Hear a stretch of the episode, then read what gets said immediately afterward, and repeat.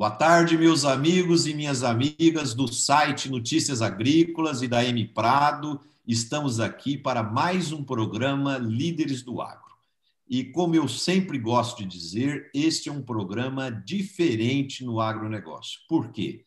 O propósito dele é gerar conteúdo, gerar informação, levar para você, empresário, empresária, você agrônomo, você produtor rural, você cooperado da cooperativa, você empresário da distribuição, da agroindústria, da indústria alimentícia, como que é o pensamento dos grandes líderes empresariais do país e como que eles estão enxergando seus negócios, as oportunidades e cada insight desse inserido dentro desse programa, muitas vezes ele é muito útil para abrir uma janelinha na mente do nosso internauta, de quem está nos assistindo, para poder aperfeiçoar suas estratégias, seu modelo de gestão, seus negócios e, como consequência, construir uma organização muito mais sustentável, competitiva e rentável. Hoje, nós temos a honra e o privilégio de receber aqui o amigo Francisco Jardim. O Francisco Jardim é uma pessoa extraordinária, um grande empreendedor. O Francisco é o presidente da SP Venture. O, SP Venture foi criado em 2007 e, e o SP Venture investe em empresas do agronegócio. E, e o Francisco vai contar para nós aqui como funciona um fundo de investimentos, como funciona um fundo de venture capital, como que ele analisa os negócios, como que os negócios são acelerados, desenvolvidos, depois como que o fundo sai do negócio, ou seja, o importante papel na cadeia produtiva que os fundos de venture capital fazem para o desenvolvimento do agronegócio brasileiro e, consequentemente, da nossa economia. Chico, seja bem-vindo. Para nós é uma honra te receber aqui hoje. Marcelo, a honra é toda minha. Sou seu fã incondicional há muito tempo. Já tivemos a honra de ter o senhor como nosso conselheiro aqui na SPV de as empresas do portfólio. Aprendemos muito. Boa parte do valor que tem sido criado aqui foi criado em grande parte pelas suas recomendações e consultorias e apoios. Então, eu tenho uma dívida enorme com o senhor e com a, M Prado. Então, é uma honra estar aqui. Agradeço e vai ser um prazer bater papo aqui com a audiência. O Chico, eu queria. Nós temos aqui uma audiência muito ampla e diversa de internautas, e eu tenho certeza que muita gente que está nos assistindo pensa em empreender, pensa em criar um novo negócio, uma nova empresa. E então eu queria que primeiro você contasse para nós como que funciona é, é, é um, um, fundo de, de, de, de investimentos em venture capital, como que foi criada a sua organização, que começou em 2007. Conta um pouquinho da história e como funciona para nós.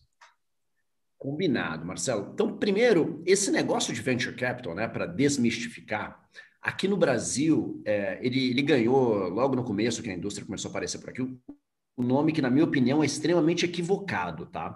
Que é capital de risco. Né? Até foi criada a Associação Brasileira de Capital de Risco tal. Bem, é, para quem conhece o Venture Capital e, e para quem conhece a palavra venture um pouco melhor em inglês, venture não é risco, é, é empreendimento, é empreender, né? Então, é, é uma palavra um pouco mais, mais abrangente. É, e, e, eu acho que capital empreendedor é a palavra certa. Né? Então, como que começou esse negócio todo? Aqui nos anos é, 50, 60, só um pouquinho minha internet que uma estabelecida, mas nos anos 50, 60, numa região ali no norte da Califórnia, você teve uma, uma, uma, uma, junção entre investidores da costa leste de Wall Street e cientistas, engenheiros que estavam é, querendo empreender com alta tecnologia e montar um negócio novo, é, com uma ambição grande e um negócio sem vícios legados a uma grande corporação, e, e aí deu-se ali o, o, nascimento do que a gente conhece hoje como Intel. Né? A Intel Corporation talvez tenha sido um dos primeiros exemplos de uma empresa empresa que nasceu com capital de venture capital tradicional, como a gente conhece ele hoje, tá? Então, o que caracterizava o venture capital? Investidores financeiros grupos pequenos, intensivos em tecnologia e conhecimento, montando negócio sem nenhum vício legado, sem nenhum vínculo com uma grande corporação e com o objetivo de crescer e crescer isso, tá? É, dentro desse modelo, esse foi o único modelo empresarial criado até o dia de hoje que a gente conhece que conseguiu criar tantas empresas, empresas que transformassem tantas indústrias, empresas que chegassem ao valor de mercado de trilhão de dólares, né?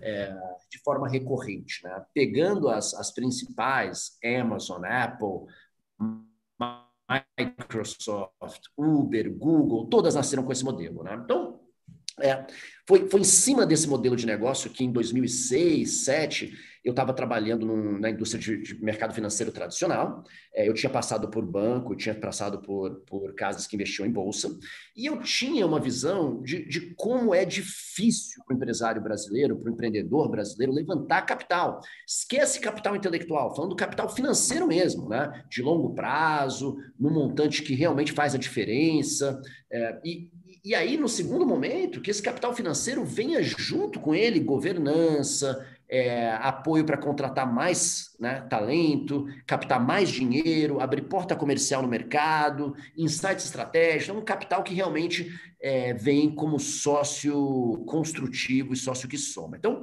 vendo isso e entendendo o que tinha acontecido nos Estados Unidos e vendo essa absoluta lacuna né, no acesso ao capital dos empreendedores e empresários aqui no Brasil, tomamos a decisão de montar uma casa para replicar o modelo do venture capital americano aqui no Brasil. Né? E aí, a gente começou dentro de um fundo do BNDESPAR, o Criatec, foi nosso primeiro cheque, né? Porque a indústria de gestão de dinheiro, Marcelo, ela tem um dilema do ovo e a galinha, que é o seguinte: é uma barreira de entrada formidável. Eles só te dão dinheiro para gerir se você tem um histórico, um track record, como a gente chama, né? Você tem que ter dado já um ou dois ou três fundos né, de retorno absoluto até alguém te dar dinheiro para gerir. Mas como que você vai ter retorno se você nunca teve dinheiro para gerir? Então fica ali naquele ovo e a galinha. E o BNDESPAR, com esse fundo Criatec, ele criou uma, um, um fundo de 100 milhões de reais onde ele quebrava em seis gestores, e um dos gestores escolhidos fomos nós, e era o objetivo que fosse realmente o que a gente chama na indústria de first time fund manager, gestores de primeira viagem, né? E foi ali que tudo começou. É, a gente era generalista, né? então não tinha um viés agro, o foco era em empresas de tecnologia, empresas nascentes e empresas geograficamente próximas. Né? É, lá fora, pelo menos, até recentemente, esse business tinha uma dependência muito grande à proximidade geográfica. Muitos fundos da Califórnia têm uma regra que eles não investem, chama 90 Mile Rule, a regra é de 90 milhas. Eles não investem em nenhuma empresa que está mais de 90 milhas deles. Por isso que o negócio concentrou ali em Menlo Park, Palo Alto, até São Francisco. É, e, e os polos foram sendo criados. E aí, primeiros anos aqui, fazendo esse negócio, de 2007 a 2009, 2010, cai uma ficha para uma ficha muito importante, que é não se pode replicar o Vale do Silício no Brasil. Né? É, como Reid Hoffman disse alguns anos depois, o, o Vale do Silício não é uma geografia, ele é um mindset. E replicar o mindset, replicar um ecossistema é muito difícil. Você tem particularidades locais, culturais, tudo isso. E a gente se deu conta que o, o que a gente tem aqui de mais próximo, mais parecido com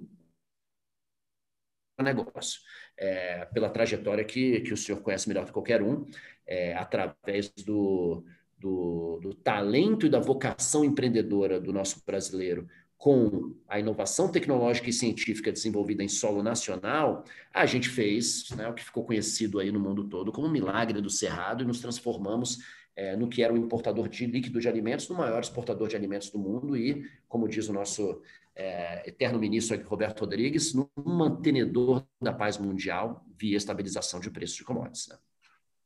O Chico, é, quando você estava começando o negócio ali, você vinha do mercado financeiro, eu imagino que passou pela sua cabeça muitos negócios, né? E coisas diferentes, muitas vezes a tecnologia pura, a tecnologia da informação, o mundo digital, e de repente você se apaixona pelo agronegócio. E, e a gente vê, quando você está falando sobre agronegócio, o seu entusiasmo, a sua vibração. É, qual foi o principal fator? E foi essa vocação do país? foi, foi uma oportunidade que você entendeu que, que tava, tinha uma avenida aberta aí para ser é, ocupada? O que, o que foi o principal fator, na sua visão?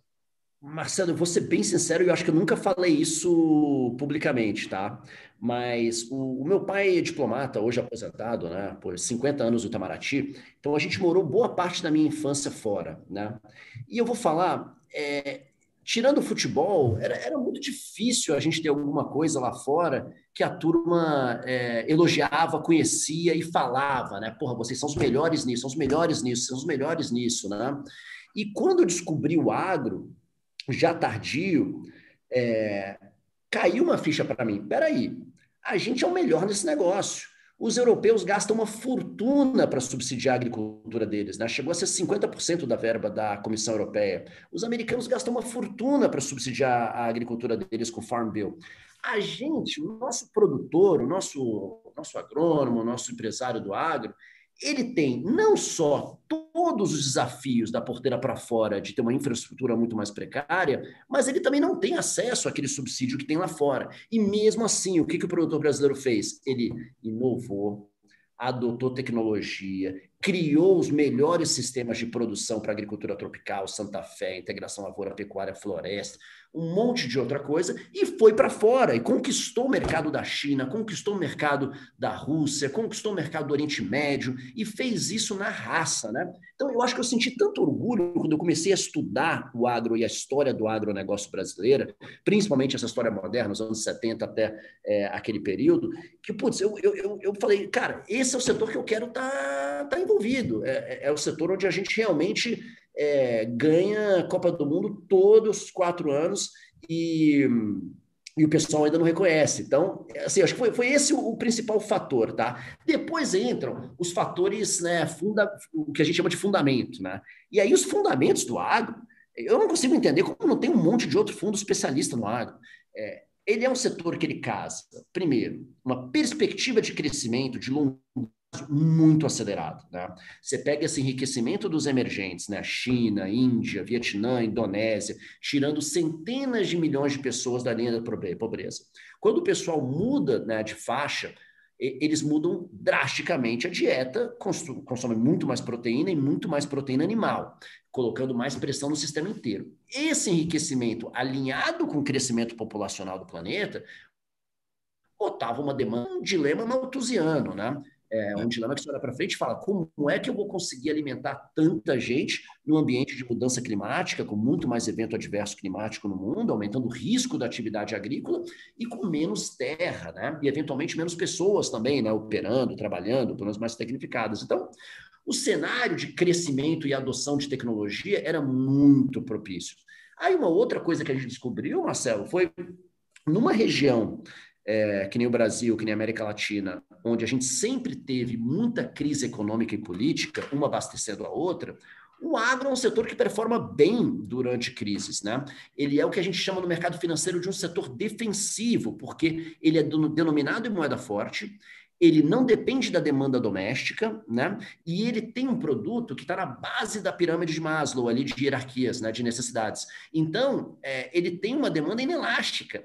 É, então, é um fator de um mercado de crescimento, é um mercado defensivo, é, é, um mercado que a gente tem que ter muito orgulho aqui no Brasil pelo que ele faz. Então, a combinação desses fatores, eu acho que foram os que, que seduziu. Mas o, o primeiro ponto que me seduziu foi o orgulho de ser brasileiro em prol ao nosso agronegócio.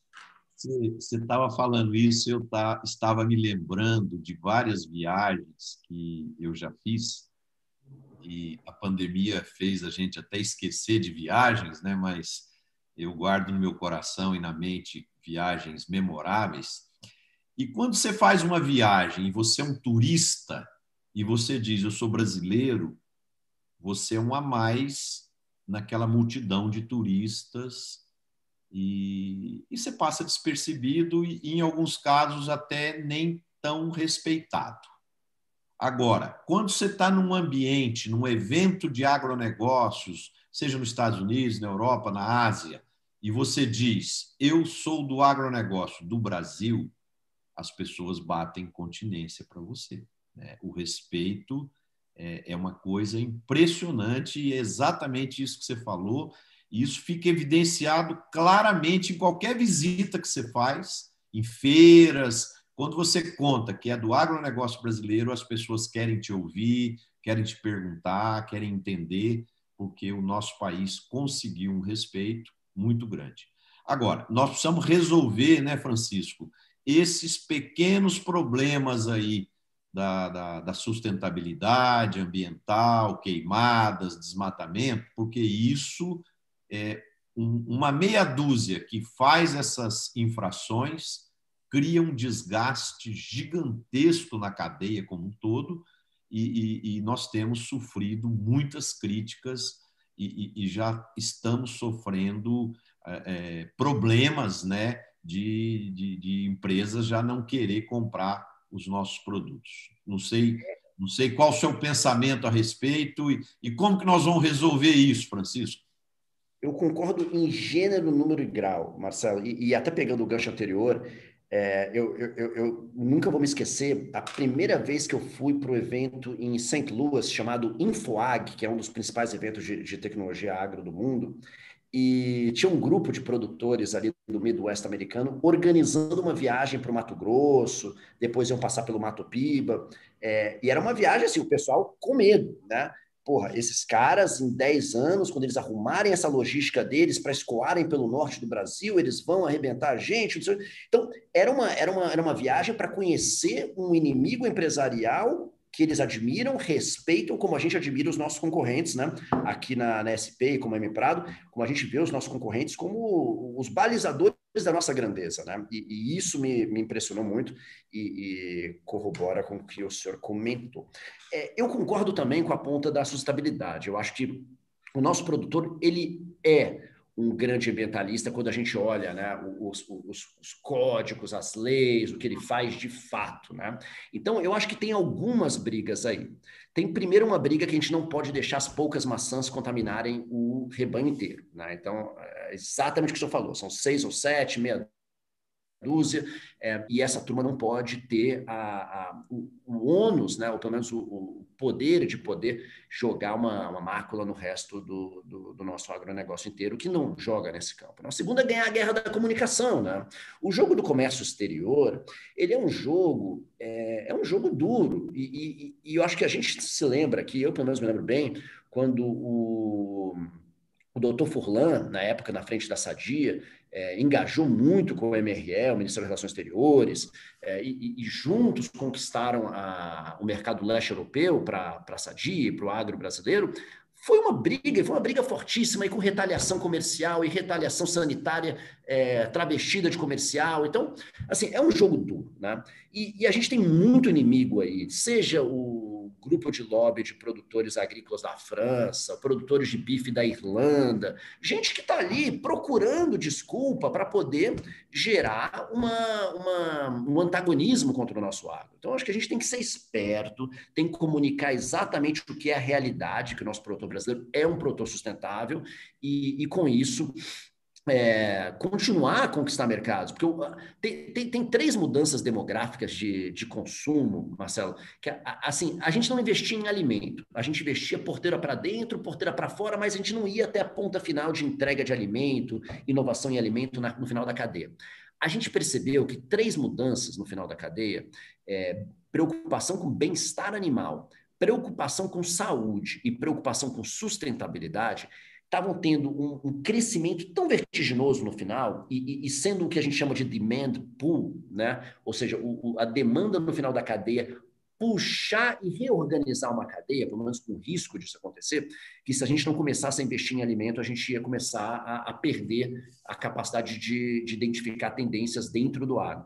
E essas tendências, elas estão muito fortes. Né? Então, o produtor agrícola brasileiro hoje, não só ele precisa fazer o que ele sempre fez, mas ele tem que comunicar. Né? É o famoso storytelling na ponta para o consumidor final. Ele quer saber como que esse produto foi produzido, onde que ele foi produzido, qual foi a pegada de carbono desse alimento. Isso é, não são coisas futurísticas mais. É, hoje tem uma preocupação real, crescente e que não é mais negociável nessas pontas. E aí, Marcelo, para mim, tem uma solução só, tá? É, eu acho que a gente já. E a gente, eu não digo nem o Brasil, acho que o mundo fracassou na coordenação política para enfrentar os desafios e estabilidades. Né? A gente viu que não teve capacidade de coordenação, trocou administrações dos Estados Unidos, uh, e aí perdeu a, a, a conexão, a conectividade para essa luta. Então, para mim, a solução é o setor privado, é o empreendedorismo e a tecnologia. Tá? Eu vejo o que está acontecendo com o nosso agro hoje, a tecnologia está tão acelerada, tecnologias digitais, e a gente pega isso é, em melhorias em irrigação, então recurso hídrico. A gente vê isso em aplicação de defensivos cada vez mais com agricultura de precisão, seja na correção de solo, seja na aplicação de defensivos para controle de pragas e doenças e ervas daninhas. Então a gente começa a ter menos aplicação e mais produção, é, é produtividade dos dois lados. É, e na hora que você aumenta a produção nas áreas ativas e mais próximas do, do porto, mais próximas dos centros urbanos consumidores, você está gerando uma pressão direta e indireta para reduzir a expansão da fronteira agrícola para dentro de lugares que ela não deveria ir. Então, eu acho que a solução é produtividade e tecnologia, não tem outro jeito. O, Chico, você gosta de futebol, de vez em quando você dá uns exemplos aí ligados ao futebol. É, o sucesso incomoda. O agronegócio é um segmento de sucesso a nível global. Então, o sucesso incomoda. Você pega você pega, por exemplo, ninguém fala de um, de um atacante do time da quarta divisão. As pessoas gostam de falar é do Neymar, é do Cristiano Ronaldo, é do Messi, é do Mbappé, né? E, e, e então é, é, a gente tem que se preparar para isso. O agro tem sucesso e vai incomodar, né? Agora, o que, que nós precisamos fazer? Mostrar um pouco mais fatores ambientais, sociais e de governança do ESG, para que a comunidade lá fora enxergue melhor a gente com outros olhos, porque ah, por muito tempo o agro mostrou sempre a sua força, é, sem colhedeiras uma do lado da outra, colhendo, e, etc, etc, etc. Então agora nós temos que começar a mostrar o, o, que, que uma região foi desenvolvida em geração de emprego, em prosperidade, em educação, em saúde, pela existência do agro, ou seja, ou seja, uma série de exemplos que possam tocar nas pessoas. Agora, conviver com críticas, infelizmente, o agro vai ter de aprender porque o sucesso incomoda. Total, concordo 100%. O, o Chico, agora vamos voltar para os investimentos nas empresas. É, tem muita gente nos assistindo que está começando um negócio. É, é, em que momento que a SP Venture entra na companhia? Por exemplo, às vezes o cara tem uma ideia, ele tem um sócio, ele está na garagem da casa dele criando, mas ele não faturou ainda e tal. Em que momento a SP Venture se interessa por uma empresa e ela fala: opa, isso aqui tem uma ideia legal, eu vou investir nisso? Marcelo, se interessar, eu vou confessar que a gente aqui é tão putz, fascinado por empreendedorismo, novos negócios tal, que até a nossa conversa de boteco aqui tende a ser sobre ideias de negócio, começar, se a gente fosse para cá tal. Então, se interessar, a gente se interessa logo na, na raiz, o nascimento da ideia, e a gente gosta muito de discutir. E aí, a gente tem um processo aqui de análise que a gente chama de análise por convivência, né? É, uhum. a gente não está analisando crédito, a gente está analisando sociedade. E a sociedade tem um paralelo muito importante com o casamento. Então, a gente gosta muito de conviver com o empreendedor é, o mais cedo possível, né? quando ele começa a ter a, os primeiros movimentos, e ajudar ele com mentoria, abrir porta, tal, para que ele possa sair daquele estágio pré-operacional é, para um momento onde ele comece a, comece a mostrar os primeiros sinais de escala, e ali começa a ser o começo do, vamos dizer, do ponto onde a gente estaria disposto a investir na companhia, tá? É, e, e, por que isso? Eu acho que o, o que a gente tenta fazer no período de convivência é testar algumas coisas. Primeiro, testar a química, né? Se, se, se, o empreendedor se dá bem com a gente, se a gente se dá bem com o empreendedor, tem que ter uma relação é, construtiva, forte, de aceitar feedback, feedback construtivo, mas a gente não tem uma cultura muito aberta ao feedback aqui no Brasil, né? Então, a pessoa tem que estar aberta a receber críticas, críticas, críticas, críticas, é, e, obviamente, elogios, e aquilo isso sendo incorporado, se transformando em produto, estratégia comercial, e não só da gente, mas a gente vai abrindo porta com executivos, com empreendedores, com potenciais clientes, e essa turma vai dando feedback também. Então, a, aquele amadurecimento né, da ideia pré-operacional para primeiro produto, para primeira iniciativa de escala, para boleta recorrente tal, é normalmente o período onde a gente está mais avaliando e onde a gente também está transferindo valor. E a única coisa que a gente pede do empreendedor, por, por é que quando ele for fazer uma rodada com fundo, é, e aí no que a gente chama no estágio seed, né, que normalmente é quando a empresa está faturando 80 mil, 100 mil, 200, 300 mil reais, é ali onde ele entra no, no período já de validação para receber dinheiro institucional, é, que ele lembre da gente e que ele dê uma oportunidade para a gente poder participar. Né? Então, eu diria que esse é o momento. E aí, até onde a gente pode investir? A gente pode investir até o que a gente chama de B. Né? Nos Estados Unidos, as, as, rodadas de financiamento da vida de companhia são muito bem definidas por essas letras. Então, você tem a rodada anjo, a rodada de aceleradoras, aí depois chega a série A, série B, série C. A gente investe até a série B, que normalmente é quando uma empresa está faturando já um milhão por mês, dois milhões por mês, e, e já está escalando. O, o, nosso core, a nossa especialização é investir muito mais cedo, é, mas depois que a gente especializou no agro, a gente percebeu que tem muita companhia que está se transformando de negócio. Às vezes tem um negócio que já está um pouco mais maduro e aí ela volta e dá uma rodada Série B para conseguir se transformar. Né? Então, então acho que esse é, um, esse é um pouco o resumo nosso de onde que a gente entra e em que estágio. E operacionalmente, isso funciona em fluxo contínuo? Vamos dizer, todos os dias alguém pode procurar vocês e, e, e mostrar uma ideia ou, ou, ou existe um momento como se fosse um, um, um, um, grande evento na semana, numa determinada semana do ano, em que você dá oportunidade para os investidores ir lá na frente, se apresentarem e, e, passarem suas ideias, e aí depois vocês selecionam as principais, as mais as, as que vocês entenderam ser mais atraentes. Como que operacionalmente funciona isso? Marcelo, tem uma frase famosa de um dos maiores investidores de startups da, da história, né, que é Mark Andreessen, né, foi o cara que criou a Mozilla, hoje eles são donos da AZ16, que é uma das maiores venture capitals do mundo, e ele fala o seguinte, é, investimento de fundo é 90% pipeline e 10% seleção, né, segredo do sucesso. O que quis dizer? Que o difícil é você ter os melhores negócios ali na mesa. Escolher é a parte fácil, né? Quando, quando você pega ali a metodologia que é grandes empreendedores, time que está rodando bonito, né? azeitado, atacando o mercado grande, já demonstrando escala. Depois que isso está na mesa, o time com a magia está ali, o produto parece estar tá escalando, o problema que está sendo equacionado é um problema grande. Depois que isso está junto, e chega um fundo como esse, bota grana, e traz todas as externalidades que um fundo desse traz, acesso a mais talento, traz a visibilidade, esse mercado tal, começa a virar uma profecia que aquele barco que tinha grandes chances de ganhar a corrida, ele ganha mais um vento a favor, que é uma profecia que se autorrealiza mesmo. Né?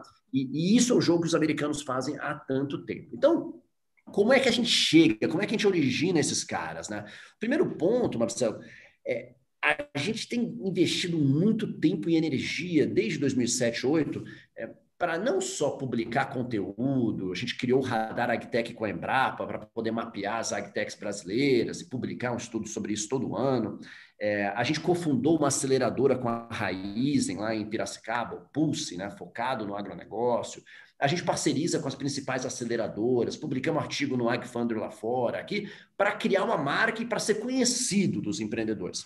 É, e, e, o objetivo disso, é, o nosso pitch para o empreendedor, né, o nosso, nosso discurso de venda, é que se você é um empreendedor na América Latina e você quer criar um negócio, escalar um negócio dentro do agro brasileiro, a gente é o melhor sócio investidor que você tem no mundo, tá?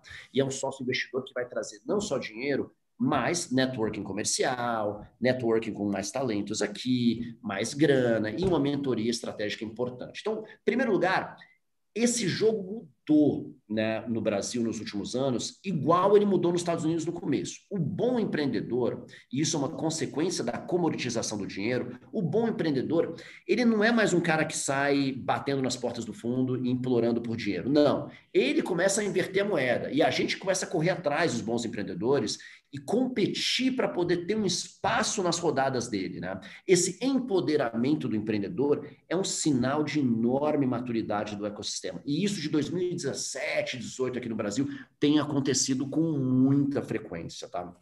E cada vez mais. Quando, quando vocês fazem o um investimento numa empresa, é, historicamente, qual o tempo que o SP Venture fica como sócio? Aí depende muito, Marcelo, e eu te falo, a gente se posiciona cada vez mais é, como sendo o concierge do empreendedor. Né? Então, o que a gente fala é o seguinte: ó, investimos, agradecemos muito, é uma honra participar dessa jornada. Agora você avisa para a gente sempre que você precisar de alguma coisa que a gente possa ajudar. Então, ele quer contratar um diretor de tecnologia, ele quer abrir a porta na, num grande grupo agrícola, numa trade, numa revenda, numa indústria, o que for, a gente vai ajudando, ajudando, ajudando. Por que, que eu enfatizo isso? O concierge, ele acaba sendo um, um passageiro da jornada, né? não um protagonista da jornada. Quem toma a decisão de momento de venda da empresa, na nossa visão, é um empreendedor. Então, tem diferentes tipos de empreendedores e, e, eles vão se adequando né, no decorrer da viagem. Então, o empreendedor que quer montar um negócio, chegar a 100, 200, 300 milhões e vender. E aí pensa, repensar a vida dele, montar outro negócio e tal. Tem um empreendedor que quer montar uma empresa perene, que vai fazer abertura de capital, vai comprar outras empresas e vai dominar o, o lago, o oceano em que ela atua. É, então, a gente está ali disposto a seguir qualquer uma das rotas que o empreendedor vai deliberar. Quem tem o melhor faro para decidir o momento de vender é o empreendedor. E naquelas, né? A tomada de decisão de vender uma companhia por, por um estratégico, que vai comprar uma empresa, ele sempre vai exigir que e continue pelo menos dois anos, três anos. Então, a decisão de vender a empresa é totalmente do empreendedor. O que a gente acaba fazendo é tentar passar a nossa visão de quais outros mercados estão sendo líquidos, estão vendo transação acontecendo, tem fusão e aquisição, e uma ideia de valores e múltiplos, para o empreendedor conseguir ter a melhor negociação para ele. E aí, dentro dessa explicação longa que eu dei a volta para responder essa pergunta, tem caso que isso acontece em três anos, tem casos que a gente ainda não, não terminou, mas que a gente conhece lá fora muito bem, que demorou 17 anos, né? Da rodada até a saída. Esse é um negócio de longo prazo. E a pressão para vender, ela pode ser catastrófica. Por isso que todo empreendedor tem que perguntar muito abertamente. É, qual que é o teu ciclo de saída, né? o horizonte. Porque se tem um descasamento de horizonte, se o investidor quer vender o um negócio antes de atingir a maturidade, o prejuízo pode ser bem alto para o fundador. Exato. Agora, aqui, né, Chico, tem uma, uma estratégia de ter que equalizar é, com os investidores, né? Porque quando você capta o, o, o investimento dos seus parceiros, é, provavelmente você dá para ele um, um, um, horizonte de liquidez, de retirada do dinheiro para trás, né? E, e, e, aí esse é um fator também que acaba influenciando nesse equilíbrio, não? Total, total. É por isso, e eu acho que isso também foi uma quebra cultural muito grande aqui no Brasil, Marcelo. Eu me lembro quando eu comecei a trabalhar em banco, 2002, 2003, é, financiamento de longo prazo era 360 dias, né? Uhum. É, mais 180 já era um financiamento bom, né? E, e a gente tem uma, uma, uma, cultura de muito curto prazo, e, e eu acho que com várias é, justificativas e fundamentos, inflação, tudo transformava muito difícil a gente fazer um cenário, projetar um cenário de 5, 10 anos para frente. Você não consegue projetar, você não consegue deixar o dinheiro preso, porque como é que você vai deixar o dinheiro preso num ambiente completamente incerto, ou como disse o nosso Pedro Malan, até o passado incerto aqui no Brasil. Então, dentro desse cenário, eu acho que nos últimos quatro anos, a gente começou a ver uma indústria de fundos de investimento de venture capital nascendo, anos de vida, prorrogáveis por mais Então, a gente tem visto cada vez mais fundos saindo com 12 anos, mas lá fora já chegam a 15 anos. Então, é um investimento de longuíssimo prazo, onde a gente escolhe com muito carinho os nossos sócios, porque a gente vai ficar sócio dele 10, 12, 14 anos, vamos compartilhar reputação, conhecimento, é, entre outras coisas. E, por outro lado, os nossos investidores, eles têm que estar dispostos a ficarem no jogo no longo prazo. Então, a gente não oferece liquidez. A liquidez ela vem como consequência do sucesso das empresas investidas que criam a sua própria liquidez. Né?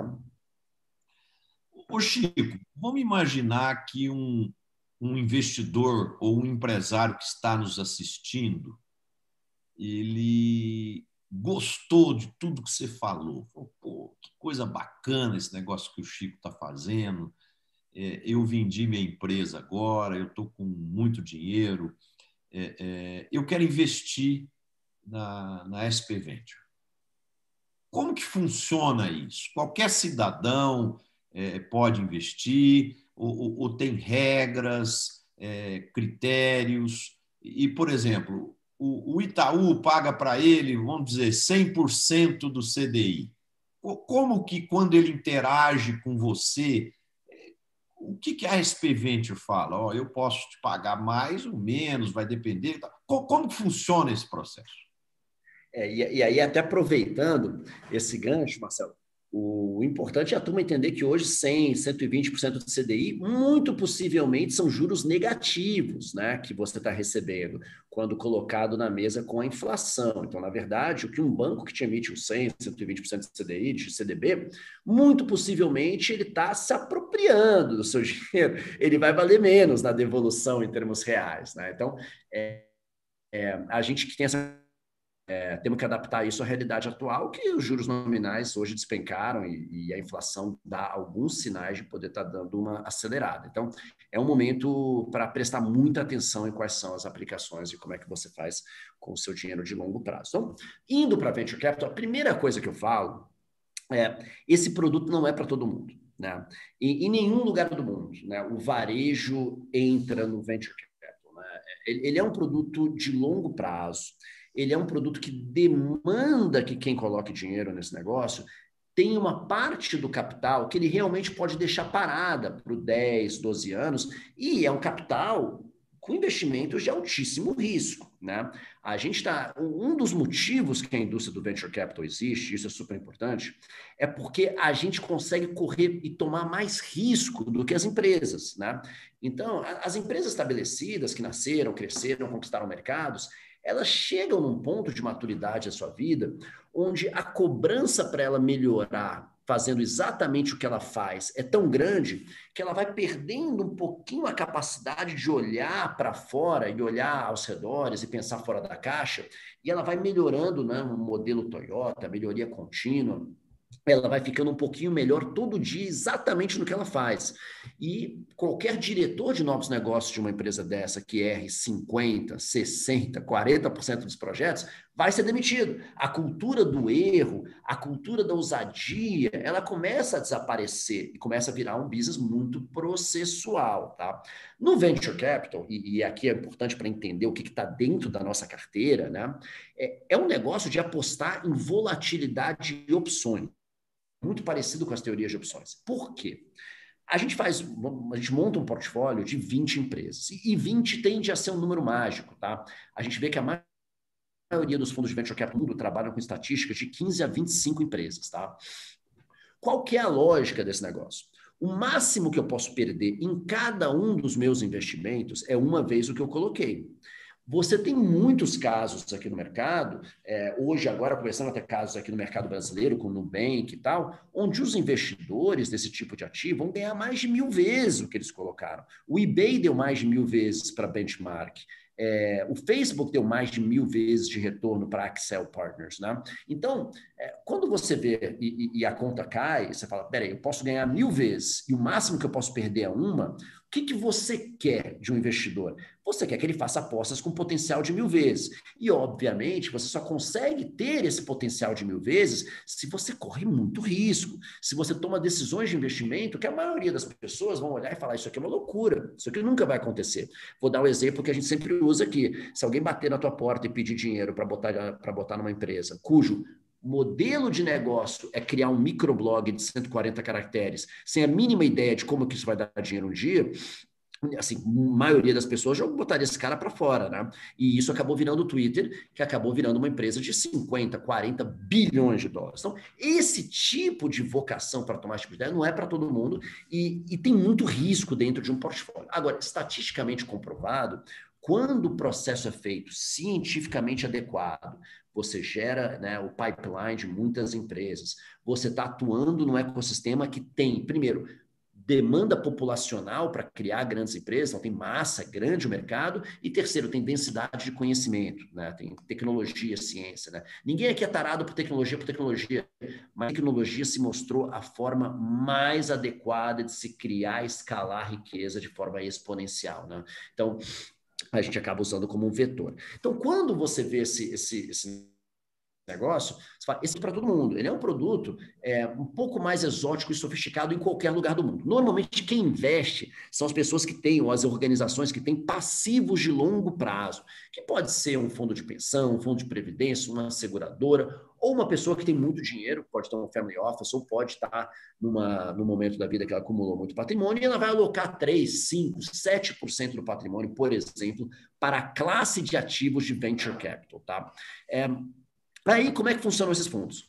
Você tem, dentro desse período de 10 anos, um período de 4 a 5 anos, normalmente, que é o que a gente chama do período de investimento, que é quando esses gestores vão estar escolhendo as empresas, alocando capital, comprando fatias minoritárias, fazendo uma injeção de capital financeiro, assumindo posições no conselho e acelerando essas companhias com, além do dinheiro, o apoio, a cobrança, o, o, o, capital intelectual intangível que a gente chama. E aí, depois desses 4, 5 anos, tem mais 4, 5, 6 anos, que é o período de desinvestimento, que é quando as empresas estão crescendo muito, levantando muito dinheiro, e elas já começam a ser sediadas por terceiros, né? para poder serem adquiridas, ou eventualmente, como tem acontecido aqui no Brasil nos últimos dois anos, fazendo aberturas de capital, seja na B3 ou até na Nasdaq, como fez a Stone, como fez a PagSeguro, como eu tenho certeza que muitas dessas empresas da atual safra de tecnologia brasileira também vão seguir o caminho e fazer um IPO lá fora, né, seguindo o modelo XP. É, então, qualquer um pode investir, desde que seja classificado pela CVM como investidor profissional, tá? É, e isso tem implicações de perfil dos investimentos e quantidade de patrimônio acumulado. Então, a CVM entende que é um produto para um perfil mais seleto de investidor compreendem e têm condições de assumir esse tipo de risco, tá?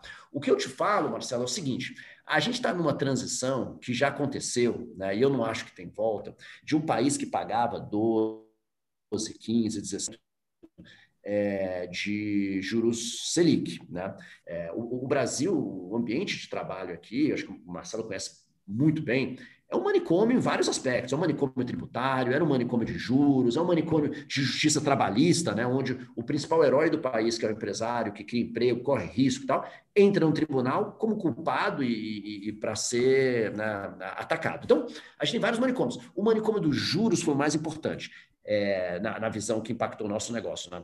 E ele, hoje, com juros civilizados, a gente falou aqui de juros negativo, não tem mais jeito. Quem quer ganhar 10, 15, 20, 25% ao ano ou mais tem que correr mais risco e abrir mão de liquidez. E o nosso produto vem nessa esteira. É um fundo de 10, 12 anos e é um fundo que corre muito mais risco, mas a gente almeja devolver em qualquer geografia do mundo, os melhores fundos de venture capital, 25, 30, 35, 40% ao ano como base, tá? Essa é a nossa meta e, obviamente, a gente não promete porque a gente está correndo risco. O que, que a gente promete e garante mostra? O nosso dinheiro está aqui no nosso fundo também. Então, a gente está, no mínimo, no mínimo, se alguém perder dinheiro com a gente, a gente perde junto. O, Chico, e estatisticamente, a nível global, é, qual o percentual de, de erros ou perdas de investimentos em empresas que não dão certo, que fecham ou que sucumbem pelo caminho? Como, como que é esse índice global hoje?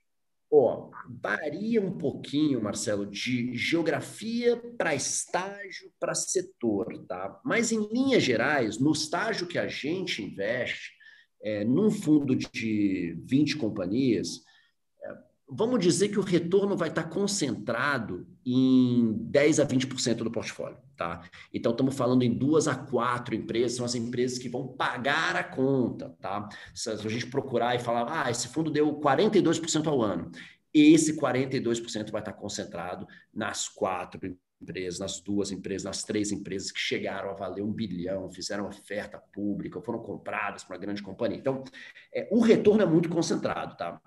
O remanescente, Marcelo, que é, é o famoso é, portfólio que não deu certo, ali você tem dois perfis. Você tem o que a gente chama da, da, da, dos zumbis e das, e das empresas que morrem. Né?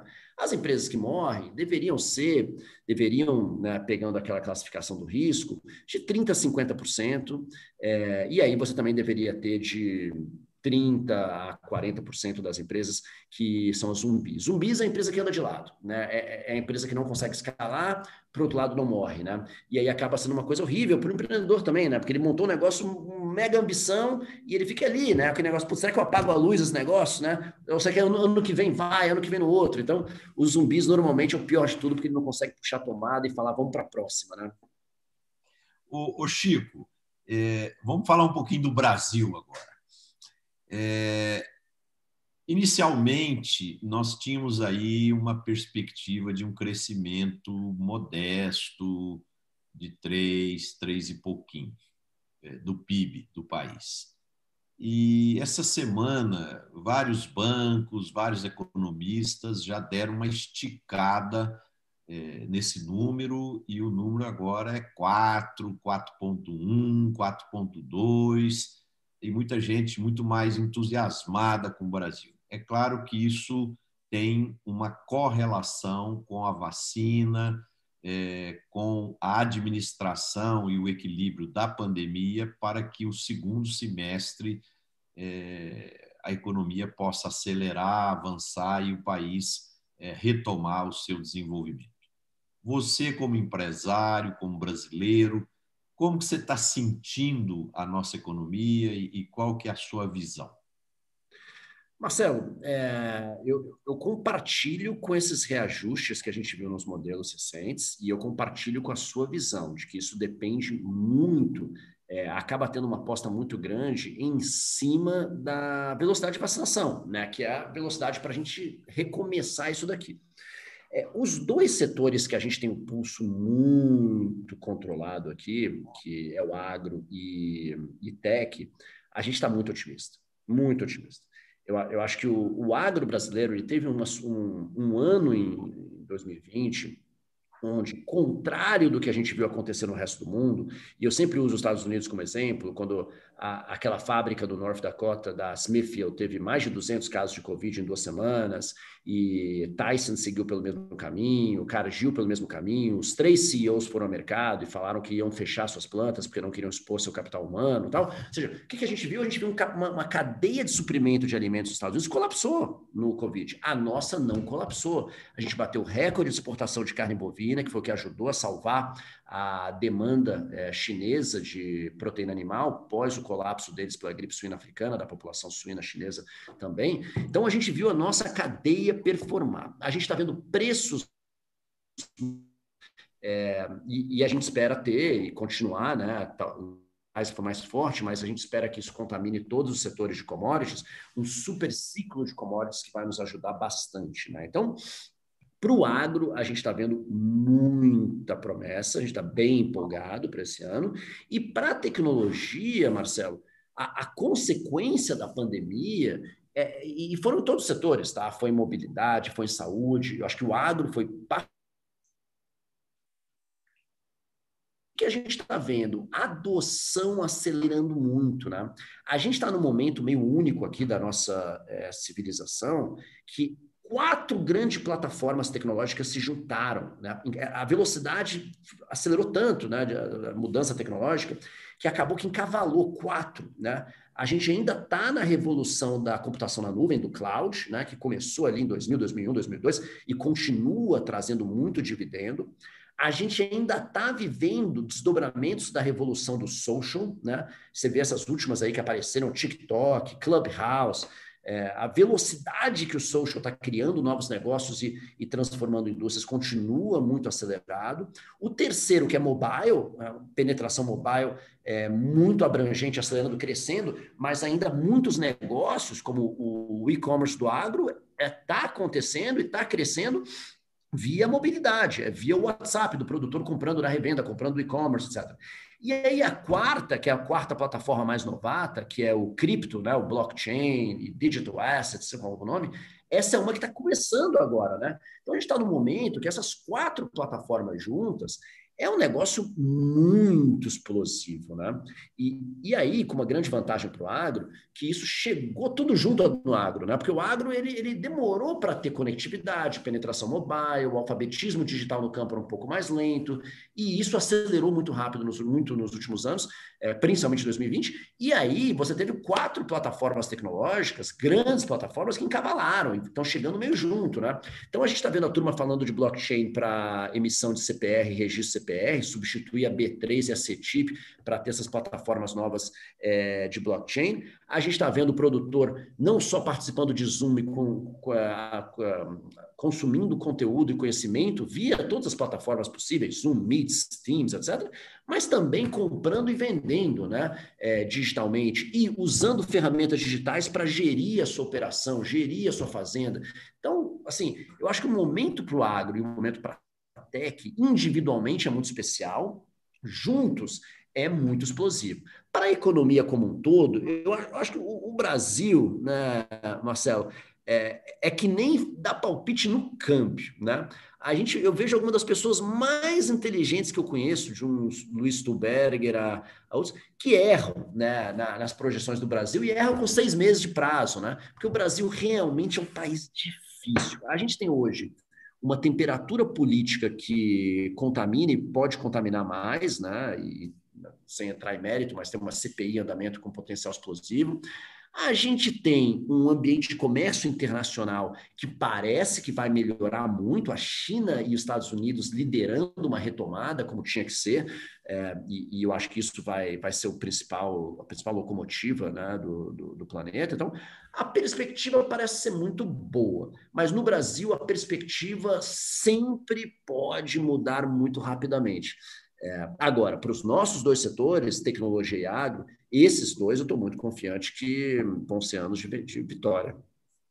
O Chico, eu percebo uma velocidade de digitalização muito rápida, muito intensa dentro da porteira, em termos de, de soluções digitais, em todas as áreas, seja na gestão, na tecnologia. Agora, no comércio de insumos, é, temos avançado no agro, mas eu acredito que essa velocidade está ainda um pouco aquém do que deveria, no meu ponto de vista. É, você vê risco para que a disrupção nessa área possa ser feito por atores externos ao agronegócio? Tipo, por exemplo, um, um Magalu ou um Mercado Livre ou uma Amazon, por exemplo, entrar na venda de insumo agrícola ou de, ou de peças de tratores e implementos agrícolas e ocupar um espaço relevante de mercado que poderia ou deveria ser de um ator do mercado do agro? Marcelo, é uma ótima pergunta, né? E, e, eu acho que essa é uma das melhores brigas que tem hoje, né? E, e, a única certeza que a gente tem é que com a desintermediação da cadeia, com e-commerce, marketplace, seja o que for, quem vai vencer é o produtor, porque vai, vai aumentar muito a competição pelo negócio dele, né? Vai ter muito gente querendo vender, vai ter. Então, é, eu não tenho dúvida que o vencedor vai ser o produtor. O que, que a gente está vendo hoje aqui? Você tem primeiro os players estabelecidos, né, é, de outros mercados, é o que a gente chama do marketplace horizontal, que é, é exatamente o que você falou, Mercado Livre, OLX, o Magalu, que inclusive tem a estrutura também offline e online. É, então, esses são, são, são, são um agente que estão tentando entrar. Depois, a gente tem a figura das grandes companhias, né, do agro, tentando montar e-commerce. Né? Então, o, o, primeiro, os marketplaces generalistas, eles têm um desafio muito grande, porque o agro é um business muito diferente. Forma de compra, ticket médio, a logística, assistência técnica, o crédito. Né? O, o agro tem um descasamento de capital de giro, sem falar de capex, mas de capital de giro principalmente, brutal. Não tem como você montar um e-commerce para vender no agro sem casar isso com financiamento. E, na minha visão, não vai ser com financiamento bancário, vai ser com uma fintech. Então, tem, tem uma, uma, uma inovação muito grande. As grandes empresas estão entrando. Você tem a Bayer saiu na frente, lançou é, a Orbia, né, um marketplace interno deles, com um programa de fidelidade, que era o AgriService, bem bacana, uma iniciativa importante que está evangelizando muito produtor e criando o mercado, então acho que estão sendo é, bem, bem pioneiros. A gente investiu numa, numa empresa que, putz, a gente sentiu déjà vu do Mercado Livre, né? Eram dois empreendedores argentinos em Rosário, é, criaram, já estava no segundo negócio deles, né? Eram empreendedores Endeavor, criaram um marketplace lá em 2017, a gente conheceu em 18, o negócio estava rodando muito bem na Argentina, investimos para vir para o Brasil, 2019 e 20 cresceram muito na Argentina, dominaram o mercado argentino, hoje eles têm disparado o maior market share no agro, entraram aqui em 2019 e esse ano viraram o ano correndo, correndo, correndo, correndo, crescendo bastante aqui no Brasil. Então a, a gente fez uma aposta. E aí a gente começou a ver também apostas de empreendedores que estão atacando o mercado só de peças agro, ou o mercado só de fertilizantes, né? Tem, tem um empreendedor com a empresa Leve Agro, que está indo para o mercado de fertilizantes, é, tem a Pangeia Pars, que está atacando só o mercado de, é, de equipamentos e principalmente peças né, de equipamentos usados. Então, eu não tenho dúvida que daqui a 10 anos o modelo tradicional de distribuição no agro que sempre trouxe crédito, logística, assistência técnica para o nosso produto, ele vai mudar brutalmente. É, o crédito vai para vai a tecnologia, as fintechs vão dominar, inclusive vão jogar os bancos para fora. Eu acho que os bancos de hoje, Itaú, Bradesco, Santander, etc., é, eles eles são dinossauros e o meteoro já caiu. Agora é uma questão das nuvens se formarem, a temperatura cair, o inverno chegar e eles morrerem. Mas eu não tenho dúvida, esses caras não têm como competir no jogo de hoje. E a velocidade que eles aprendem né, não, não, justifica a velocidade que o mercado está mudando. Então, eu, eu, acho que assim, o, o mercado vai mudar muito, o e-commerce vai chegar, transparência, competição tal. O grande desafio, e aí a pergunta de um bilhão de dólares que você fez é quem vai ganhar esse jogo? Né? É, tradicional quem ganha são os novos entrantes, os menores, que não têm os vícios legados. Mas, né, o futuro é sempre incerto. É, aqui tem um ponto que você falou muito interessante, que o vencedor final dessa história vai ser o agricultor. Isso, isso já está claro no fim dessa questão. O grande ponto aqui, o Chico, que eu queria ver sua opinião, é que o agricultor ele muito, grande parte dos agricultores moram nas cidades. E ao estar na cidade, ele é um consumidor comum. E aí ele pede uma pizza, ele compra uma camisa pela, pela internet, ele compra um sapato, um perfume, e ele começa a achar isso legal. Poxa, que bacana, esse negócio funciona. Eu comprei eu comprei a pizza, passou meia hora, já está aqui em casa. Eu comprei o perfume, passou 24 horas, 48 horas, já está aqui em casa. E ele começa a levar essa conveniência, essas, esse comportamento para a relação com o agro. E eu sinto que, para isso, o agro ainda não está pronto. Ele não consegue ainda fazer o que a Amazon faz, o que o Magalu faz, o que o, o, o, a, a, empresa de alimentos faz e assim por diante. Então, é, ele começa a ter esse anseio dentro do setor, só que o setor ainda não consegue dar isso para ele. Então, aqui que está o ponto que eu acho que os nossos empresários que estão nos assistindo, precisam se atentar, porque nós temos que gerar essa conveniência para o agricultor, porque ele pegou gosto com ela, olhando como um, como um consumidor comum. Você está certíssimo. E isso é um catalisador da adoção, né? Porque você imagina o produtor que para financiar um veículo ou para comprar uma casa, ele entra numa fintech e ele faz um monte de simulação, é, faz o processo de análise de crédito e pega o dinheiro né, no mobile, no celular, sem ir numa agência, sem pegar fila, é, sem ter que voltar com o documento assinado, sem levar em cartório, nada, nada. Beleza. O cara tem essa experiência, tendo financiamento numa área urbana. Aí ele vai querer financiar o custeio da fazenda dele achar que esse cara vai numa agência do Brasil, vai marcar a hora, vai dirigir 400, 300 quilômetros para ir, depois passar em outra agência para comparar, é possível, não, não vai. Então, depois que eles se acostumam, e, e o termo que você usou de conveniência, Marcelo, é, é, é, o que a gente chama aqui de experiência de usuário, né? Ou que os, o, que, o que a garotada mais nova ainda chama de UX, né, que é User Experience, né, que é um termo que, for, que é uma mistura de tecnologia com design e um design que mapeia e conhece profundamente o hábito do cliente, tudo que ele faz, né, o que a gente chama da jornada do cliente. Né? Como ele pensa em querer aquele produto, a forma como ele se engaja com o produto, como ele usa, e você fazer aquela jornada dele com o mínimo de atrito possível para ser uma experiência fácil, leve, é, e, e, é interessante, né? O, em, acho que foi em 1999, o Jeff Bezos, ainda né, na, naquela luta de transformar a Amazon numa empresa viável, ele patenteou um negócio que chama One, one Purchase Click, ou One, one Click Purchase, né? Ele patenteou a compra com clique, onde você conseguia comprar o um negócio sem botar no carrinho, sem ter que entrar no site. Então, aquela patente do Jeff Bezos foi aceita nos Estados Unidos. Ela é uma patente poderosíssima na raiz do que é uma experiência de usuário. Não é para pegar o cara que compra sem pensar mas é para fazer aquela compra não ter atrito, não dar trabalho, ser uma compra leve, fácil, uma experiência muito superior do que vamos combinar, né? Ali estava competindo com dois sites. Outra coisa é você ter que ir numa agência bancária e passar pelo processo. Então, assim, não vai. Agora, tem uma coisa, Marcelo, depois que a experiência de usuário é, depois que ele tem a experiência, e a experiência é enriquecedora e é única, né? Ele não volta nunca mais porque o consumidor ele fica exigente, fica exigente rápido, e voltar para o que era antes, ele não aceita voltar. É isso mesmo.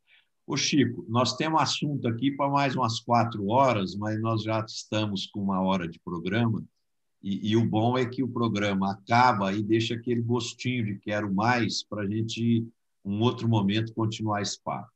Mas eu queria agora, para fechar, que você contasse um pouquinho para nós aí em um, dois minutos, como que é o Chico como ser humano em casa, o que, que você gosta de fazer para esquecer um pouquinho do mercado financeiro, da tecnologia, do agronegócio, você dar uma desligada, o que, que quebra seu estresse, o que, que te diverte, o que, que é seu hobby. Vamos lá, Chico. Muito bacana, Marcelo. Eu tenho, eu acho que dois hobbies aqui, vamos dizer três, né? Que é, eu não abro mão e, e, durante a pandemia um deles eu tive que abrir mão, mas os outros dois foram fortíssimos, né?